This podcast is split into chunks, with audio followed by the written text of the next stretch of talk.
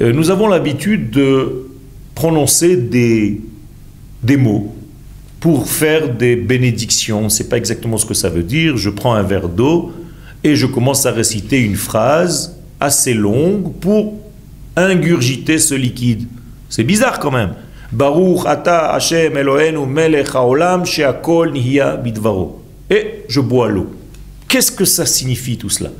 Bien, ce n'est pas une bénédiction que je fais à l'Éternel, car qui suis-je pour bénir l'Éternel?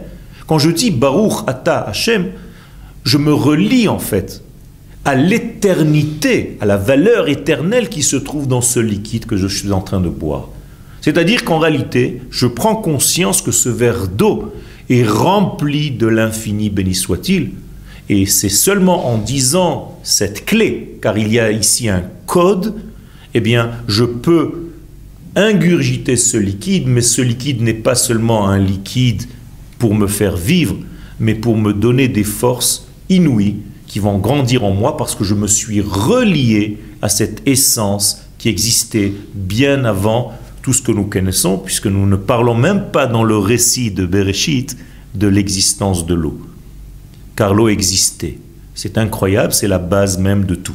Donc le mikvé aussi, quand je rentre dans le mikvé, je me plonge dans cette ambiance d'une existence complète d'avant.